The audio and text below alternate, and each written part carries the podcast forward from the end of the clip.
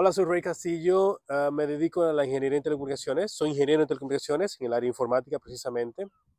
Ya resido en Portugal aproximadamente unos 10 años y vivo aquí en Lisboa, Portugal. Hay un país en el mundo en el mismo trayecto del sol, de gente alegre y gran corazón, que se levanta cada mañana a dar lo mejor, así sea, lejos de sus tierras. Soy Adimir Crespo y esto es En el mismo trayecto del sol podcast. Dominicanos que brillan fuera de Quisqueya. Bem-vindos sejam todos a este podcast En el mismo trayecto del sol. Hoy desde Lisboa, Portugal, en un precioso lugar aquí en Belém, mismo no convento San Jerónimo, y con mi anfitriona voy a, hacer un, voy a mudar los papeles. ¿Cómo estás, Jacqueline? Muito bem, creo que lo dije bien. Muito bem. Muito bien, bem, muito bem, Muito bem. muito bem. Ok, fantástico. Solo- Aprovado. Solo sé decir muito obrigada, Ok, muito obrigada. perfeito. Pá, acho que falas muito bem português. Mesmo essas duas palavrinhas, suficiente, não?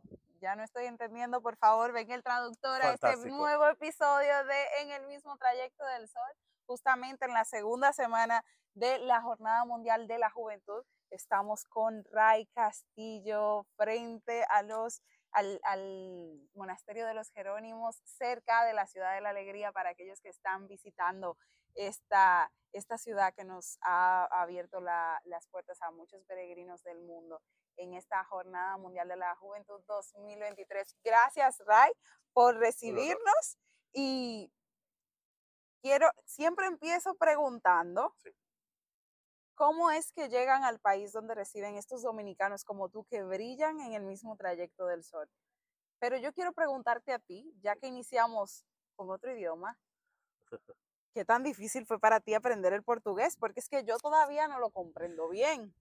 Bueno, en mi caso, y muchas gracias nuevamente, Yasmin, por permitirme estar aquí. En mi caso eh, ha sido más- un poquito más fácil porque yo residí en España, en Valencia, hice mi carrera universitaria allá. Y eh, luego, como sabes, en España tienen la costumbre los estudiantes universitarios, o lo que pueden, de hacer un intercambio. En este caso, tuve la oportunidad de realizar Erasmus. Y en ese caso, cuando decidí realizar Erasmus, me vine entonces, decidí la universidad que, quer- que quería realizarlo. En una primera fase pensé que era Coimbra, pero al final era Covilhã, que se encuentra mismo en el centro de Portugal, en, en el Parque Serra Estrela, en un lugar hermosísimo, más al interior de Portugal. Y allí prácticamente nace todo, mi portuñol o mi portugués mal hablado, pero mismo así, allí aprendí, conocí, eh, conocí un poco más de este hermoso país, desde el norte hasta el sur, lo, lo tan fraterno que es su, su gente, lo bien que se come, y bueno, y muchísimas ventajas y preciosidades que se encuentran aquí en Portugal. Ya que mencionas lo bien que se come, aquellos que nos ven por YouTube verán que tenemos algo en mano. Ray, Exactamente. háblame qué es esto y por qué es tan famoso aquí en Portugal. En Portugal principalmente es muy famoso los pasteles de Belén. Este que exactamente es pastel de Belén, donde nos encontramos en la zona de Belén, que es una zona muy emblemática. Y este pastel tiene una historia muy interesante, de acuerdo a lo que indica Google. Este pastel mismo los reyes necesitaban comer algo, un rey específico necesitaba comer algo a cierta, cierta hora en la noche y no encontraban y un pastelero preparó este estilo de pastel con una crema encima y luego lo colocó, eh, lo puso al horno y luego por esa razón se, se han hecho tan famosos los pasteles de Belén. Mismo aquí detrás, apenas cinco minutos, se encuentra un, un lugar que es Pastelería de Belén, que es la más famosa de todo Portugal, donde cada turista tiene que pasar por aquí y degustar esta, esta preciosura. Es un justamente, imperdible. Se los digo yo que lo acabo de probar. No sé si oyeron lo crujiente que está, pero está muy rico. Sí. Está delicioso. Y incluso aún más, quien lo prueba repite, porque esto para un cafecito, para un té, o mismo para una tarde como la que estamos ahora mismo es fantástico. Entonces esto, o mismo para el desayuno, eh, los pasteles de Belén siempre combinan bien. Wow, wow. Ray, ¿y cómo es que tú te estableces luego de venir a la, a la universidad? ¿Te estableces aquí? ¿Cómo es que Cierto. decides quedarte aquí en Portugal? ¿Por Mira. qué? ¿Qué fue eso que te enamoró? Lo que me enamoró fue el trabajo, justo. Tuve la suerte de apenas finalizar mi carrera eh, o terminar mi estallo o mi temporada de prácticas. eh, me llamaron estando en la universidad, una semana de terminar eh, ya mi periodo de, de, becas, ¿no? de prácticas en la universidad, uh, me llamaron en Lisboa para venir a trabajar en mi área profesional. Y nada, me tocó llamar a mi madre y decir, mam, voy, creo que voy a, voy a ver qué pasa, voy a ver la oportunidad y ya ha pasado prácticamente 10 años. Ray, ¿tú naciste en República Dominicana? Nací en Santo Domingo, que viva el Licey. nací en Santo Domingo, así mismo en la zona oriental, justo. Ah, y yo también, Santo Domingo Este. Bueno, no nací allá, pero ya residí. Ah, bueno, pues justo la zona del Faro Colón, eh, residencial Parque del Este, esa zona por ahí, esa es mi zona justo. ¿Y cómo es que llegas a Europa? Llego a Europa porque mami, mi, mi madre tiene, uf, mami tiene muchos años ya, casi treinta y tantos años en, en, España, y en ese momento eh, España abrió un contingente de dominicanos profesionales para ir a trabajar a España. Entonces en esa oportunidad, mi madre, como toda madre, dijo, bueno, vamos a ver, vamos a abrir brazos en otras tierras, a ver qué tal, buscando un futuro para sus hijos y también teniendo la oportunidad de ver otras cosas, que también es importante, ¿no? Y nada, tuvo la suerte de establecerse en Valencia, luego trabajar muchísimo eh, para poder nosotros estar bien, para poder tener toda nuestra documentación sin ningún tipo de inconveniente, continuar nuestro periodo de estudios, ¿no? Y nada, y gracias a Dios todo subió exactamente como, como lo previsto. ¿Y qué tal el valenciano? ¿Lo aprendiste cuando llegaste, el tiempo que estuviste allí? Pues mira cómo es la vida. Eh, estudié en la Universidad de Valencia, hice algunos cursos en Valencia, en valenciano. Por cierto, Amun Valencia. eh, no, parlo, eh, sí, no, no hablo valenciano, eh, pero mismo así eh, en, en, entiendo, entiendo perfectamente. Mis estudios, por ejemplo, en la Universidad de Valencia fueron, en algunas ocasiones fueron en valenciano también. Y mismo así también no, no, no tengo, de hecho creo que me, me siento como Alejandro Sanz. Tengo el, el, corazón partido en diferentes, diferentes países, entre República Dominicana, España, Portugal. Eh, bueno, es así, me siento como, como Alejandro Sanz, pero me encanta, me encanta aprender. Retomando el tema de, de cuando consigues el trabajo aquí, sí. eso te, te, hace quedar aquí. ¿Sigues en ese trabajo o qué pasó luego? Luego tuve la oportunidad eh, de eh, aceptar un nuevo desafío profesional, en este caso, seguir evolucionando, ¿no? Entonces eh, he ido en otros proyectos, en, precisamente profesionales, tanto para empresas muy importantes aquí en, en Portugal y también empresas muy importantes a nivel de Europa, ¿no? Y bueno, en este momento me encuentro trabajando en una empresa muy importante también, eh, con todo el tema de seguridad aquí en, en Portugal. Y bueno, y de momento hasta ahora estamos ahí a ver, hasta que Dios quiera. ¿Nos puedes dar más detallitos sobre ese trabajo que realizas? Sí, sí. Bueno, pues una de mis funciones principales es eh, toda la parte de infraestructura organizativa en el momento de establecer técnicamente storage o grandes almacenamientos de datos, toda la infraestructura de backups, o es, decir, toda la infraestructura de configuración e implementación de mm, copias de seguridad para las empresas, eso me, me encargó. Me, bueno, nos encargamos del equipo que estamos, somos tres, nos encargamos justamente de realizar eso. Tanto en diferentes tipos de plataformas, eh, en este momento estamos haciendo ya, finalizando el proyecto de migración, y para implementarlo otro tipo de herramienta. Entonces todo ello tiene que prepararse, tiene que crearse unos protocolos, unos procesos, unas políticas, definirse todo y que todo esté bien porque estamos hablando de las copias de seguridad de grandes empresas con muchísima información muy valiosa. Entonces, mucha responsabilidad. Pero tengo entendido que tienes más proyectos, ¿no? Ciertamente, tengo ¿Cómo más proyectos. ¿Cuáles? Háblanos de ellos. Como morenito curioso al fin que soy, eh, aparte de, de, mi proyecto profesional, también realizo otros proyectos conjunto con otros compañeros aquí mismo en Lisboa. Y en el afán de, mismo de descubrir e integrar, incluso de, de ver cómo podríamos encontrar un, un ente común, creamos una, un proyecto, un proyecto de radio. Ese proyecto de radio nos permitió, nos ha permitido perfectamente colarnos poco a poco en toda la comunidad latina que reside aquí en Lisboa. ¿Y qué tal la comunidad dominicana aquí en Lisboa? La comunidad dominicana en Lisboa es pequeña, no es tan grande en comparación con, con, Madrid o con Barcelona o mismo Valencia en España, pero mismo así es una comunidad bastante fraterna, bastante unida y además los poquitos que somos, mismos así nos llamamos, oye, ¿qué tal? ¿Cómo te va? La misma comunidad tiene una, una asociación también pequeña y eso también le permite de igual, de igual, de igual manera eh, mantenerse unidos, mantenerse fraternos, mantenerse ahí en, como buena familia también. ¿Y qué cosas hace esa, esa asociación por si hay algún otro dominicano aquí en Portugal que, que desconozca de ella? Sí, o de los beneficios que puede darle. principalmente la, la asociación eh, es de acogida, ¿no? Hay muchos dominicanos que, por ejemplo, muchas familias también es- se encuentran en internet o incluso eh, procuran información en los grupos de Facebook o los distintos, eh, distintas redes sociales, ¿no? De cómo, qué paso tienen que hacer para venir a Portugal, cuáles son los procedimientos, es tan seguro o no es tan seguro, etcétera, etcétera. Hay muchas, muchas cuestiones que siempre son, se repiten, pero mismo así la, la asociación tiene esa misión, ¿no? De ayudar a, acoger a esos dominicanos y de brindar esa información que se necesita. Ray, ¿con qué edad llegas a España?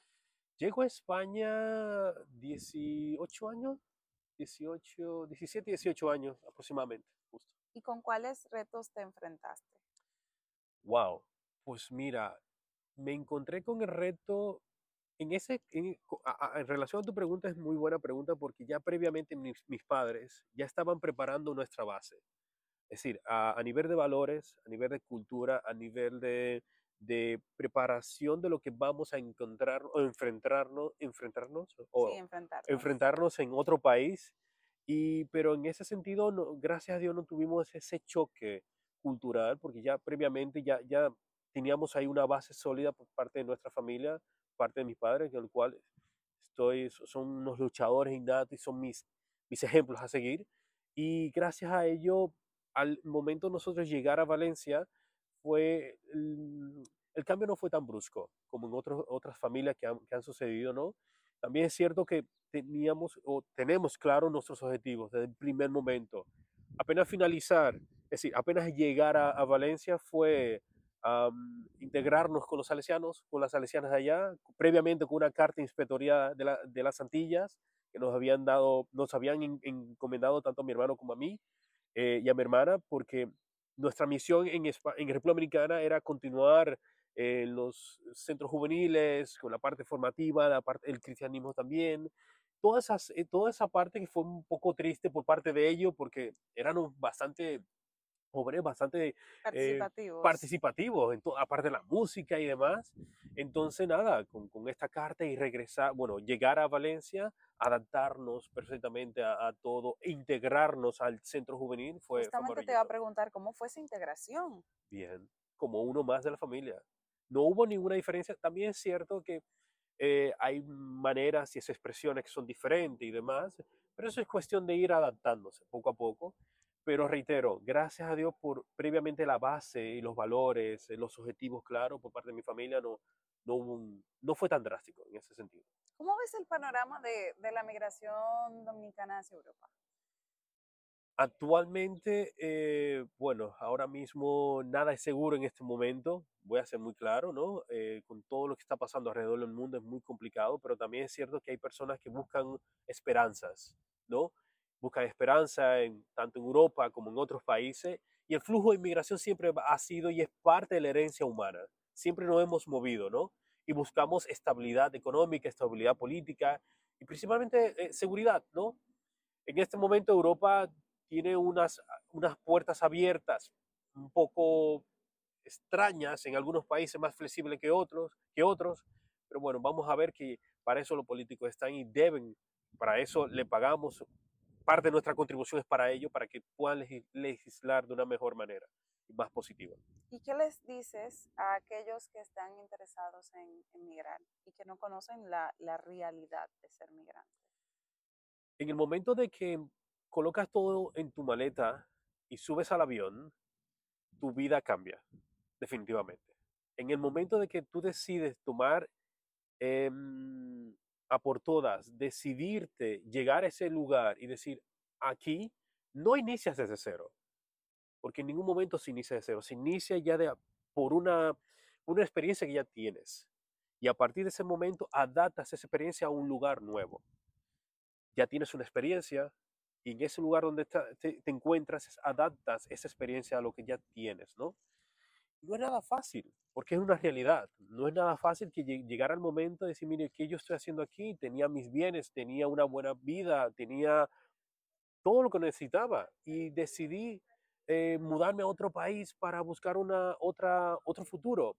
No es nada fácil, puede ser muy complicado, puede ser muy trabajoso, ¿no? Puede ser em, incluso hasta incoherente en algún momento de la vida, pero si Dios te da la oportunidad de estar en ese lugar, es por alguna razón.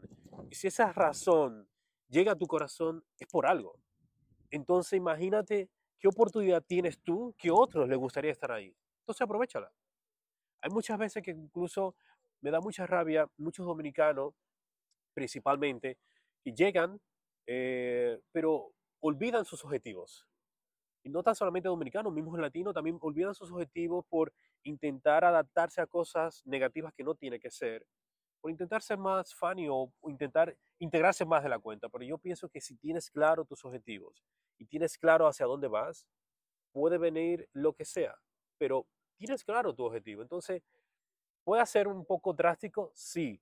Una persona muy especial en mi vida me dijo, en el momento de que estás en Valencia, olvídate de República Dominicana momentáneamente, porque tu cabeza no puede estar en dos sitios a la vez.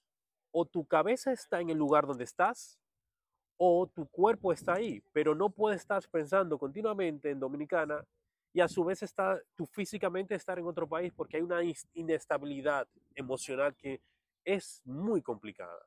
Entonces, fócate, eh, mira lo que quieres, aprovecha la oportunidad en donde estás y sácale el sumo positivo a donde estás. Ray, tú tenías un programa de radio, ¿no? Exactamente. ¿De qué, ¿De qué trataba ese programa? Tengo un programa de radio que se llama justo, se llama Azúcar. Es prácticamente una, es una plataforma interactiva, es una plataforma de radio web que principalmente va dedicada para la comunidad latina que se reside aquí en Lisboa, donde ahí integramos cultura, diversión, entretenimiento y buscamos el lado más positivo de la vida. De hecho, el eslogan de nuestro radio se llama Sonríe, somos pura vida. ¿Por qué? a pesar de que somos inmigrantes, que nos encontramos aquí, no es nada fácil. Lloramos en nuestra misma, lloramos, convivimos con nuestros fantasmas, con nuestras depresiones, con nuestras, eh, nuestras complicaciones, pero a pesar de todo ello, le sacamos una sonrisa a todo. Y es lo que nos diferencia, es prácticamente lo que el latino diferencia del europeo. Puede caer, puede venir un, huracán, pero tenemos esa, esa sonrisa y echamos para adelante. Y por esa razón tenemos ese eslogan, sonríe, somos pura vida, y nuestra emisora nos ha permitido perfectamente, o nuestra plataforma nos ha permitido perfectamente participar en diferentes eventos latinos aquí en Lisboa, desde el mercado América Latina, que por cuarto año, quinto año ya somos host y somos en sí, o Master Ceremony, o, y participamos también en la producción del Mercado América Latina, que es una entidad organizada por la Casa de América Latina aquí en Lisboa, que es una asociación muy importante eh, el cual convivimos y estamos justo ayudando a la preparación de todo el evento. Porque el mercado de América Latina es un mercado de, de toda la nacionalidad de toda América Latina. Entonces, claro, entre portugueses y hispanohablantes necesitamos tener, necesitamos escuchar a alguien que, que, nos incentive, que nos motive. Para eso está justamente Azúcar FM. Bueno, pues Ray, sí. con Azúcar despide este atardecer que nos ha acompañado durante este episodio, pero además despide este en el mismo trayecto del sol. Muchas gracias a ti, una vez más, corazón mío, por la oportunidad que me brinde estar aquí en tu plataforma y reitero a todo latino, a todo inmigrante que esté allí, que tenga ese momento de duda o no tenga claro qué hacer. Si tu corazón te dice algo y tu mente también, hazlo, escúchale. Y si estás y llega al lugar, por más debilidades que tengas, enfréntalo. Y si estás ahí por alguna razón. Es más, es increíble que en la vida, ¿eh? si Dios nos ha permitido estar aquí por alguna razón, entonces ahí estamos. Todo tiene, todo tiene un motivo. Gracias, gracias por acompañarnos una vez más, gracias por su confianza. Vaya, suscríbase, síganos en redes sociales y nos vemos o escuchamos en un próximo episodio. Mientras usted va haciendo eso, nosotros disfrutamos. Como tiene que ser esta delicia de, de, Portugal. Hasta la próxima. Hasta la próxima.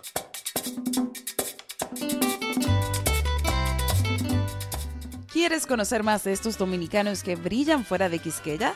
Puedes encontrar en el mismo trayecto del sol en todas las plataformas de audio. Y si quieres más contenido, suscríbete a nuestro canal de YouTube. También estamos en Instagram y TikTok como arroba dominicanos que brillan Tú o algún amigo pueden ser parte del próximo episodio. Postula a un dominicano que brilla fuera de Quisqueya escribiéndonos a dominicanosquebrillan.gmail.com